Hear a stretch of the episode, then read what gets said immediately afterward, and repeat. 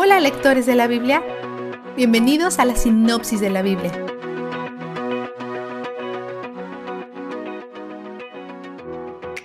Hoy continuamos cinco días después que Pablo fue entregado al gobernador Félix en Cesarea. Miembros de las autoridades de Jerusalén han venido a hablar con Félix acerca de Pablo. Su abogado y portavoz comienzan halagando a Félix antes de acusar a Pablo de comenzar revueltas y de profanar el templo, cosas que él no hizo. Pablo se defiende con la verdad. Él se esmera en vivir con integridad y honrar a Yahweh haciendo todo lo que está escrito en la ley y los profetas en el Antiguo Testamento. Félix posiblemente está familiarizado con el cristianismo o como le llama Pablo, el camino, porque vive en Cesarea rodeado de prominentes evangelistas como Felipe. Quiere escuchar más de Pablo, por lo que le dice a los miembros de las autoridades de Jerusalén que tomará una decisión más tarde y los envía de vuelta a su hogar le dice a los soldados que mantengan a Pablo en prisión, pero que lo traten bien. En estos días no es requerido que la prisión cuide de ti, sino que dependes de familiares y amigos para esto y muchas veces los guardias no les permiten hacer esto. Félix continúa llamando a Pablo para que le hable del camino, pero nunca es suficiente para él. Además, tiene esperanza que Pablo lo soborne para salir de prisión. Pero Pablo mantiene su integridad compartiendo el Evangelio y siguiendo las reglas. Luego de dos años, Félix deja su puesto inesperadamente.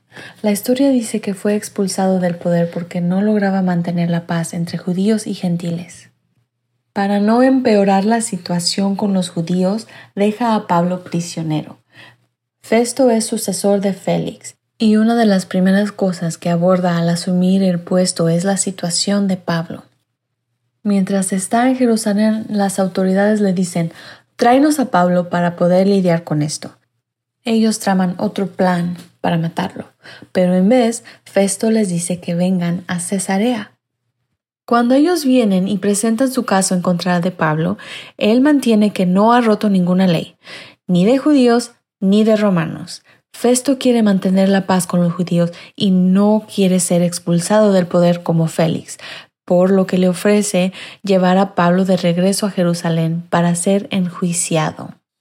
En cambio, como ciudadano romano, Pablo opta por apelar a César. Él quiere ser elevado a un tribunal supremo, que en teoría estaría más a su favor.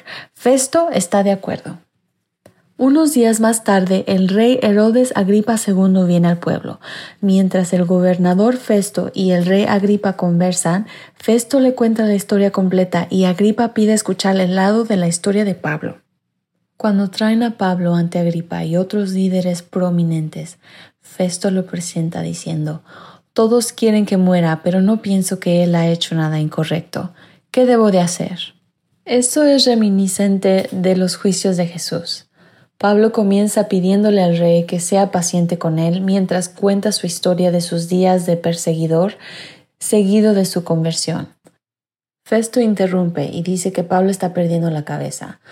Pablo acaba de dar una hermosa explicación del Evangelio, pero Festo no lo capta. Como Pablo escribió en 1 Corintios 1:18, el mensaje de la cruz es una locura para los que se pierden. Pablo dice, no estoy loco, y el rey lo sabe también. ¿Crees todo esto, verdad, rey Agripa? Probablemente Agripa se sintió bajo la mira y dice, Pablo, no estoy listo para convertirme todavía. Dame más tiempo. Y Pablo dice, el tiempo que sea necesario. Quiero que todos los que están aquí conozcan al Dios que yo conozco y amen al Dios que yo amo. Mi única esperanza es que no terminen también en prisión.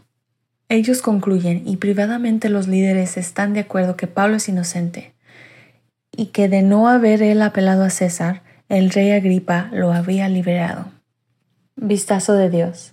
Pero Dios me ha ayudado hasta hoy. 26-22. Aún en lo que parece el peor momento, Dios está dirigiendo los pasos de Pablo conforme a su plan. Ha pasado juicio tras juicio, acusaciones falsas, difamación, interrogatorios con torturas, palizas, naufragios y encarcelamiento, y aún en todo eso, ve la ayuda de Dios en cada paso del camino. Pablo tiene sus ojos fijos en la eternidad y su corazón establecido en la gloria de Dios, y la ayuda luce muy diferente con esa perspectiva que si él estuviera buscando su propio beneficio. Él rehúsa cambiar lo temporal por lo eterno. Aun cuando el camino sea duro y solitario y frustrante, Dios lo equipa con todo lo que Él necesita. Dios es quien nos ayuda y Él es donde el júbilo está. La sinopsis de la Biblia es presentada a ustedes gracias a B-Group, estudios bíblicos y de discipulado que se reúnen en iglesias y hogares alrededor del mundo cada semana.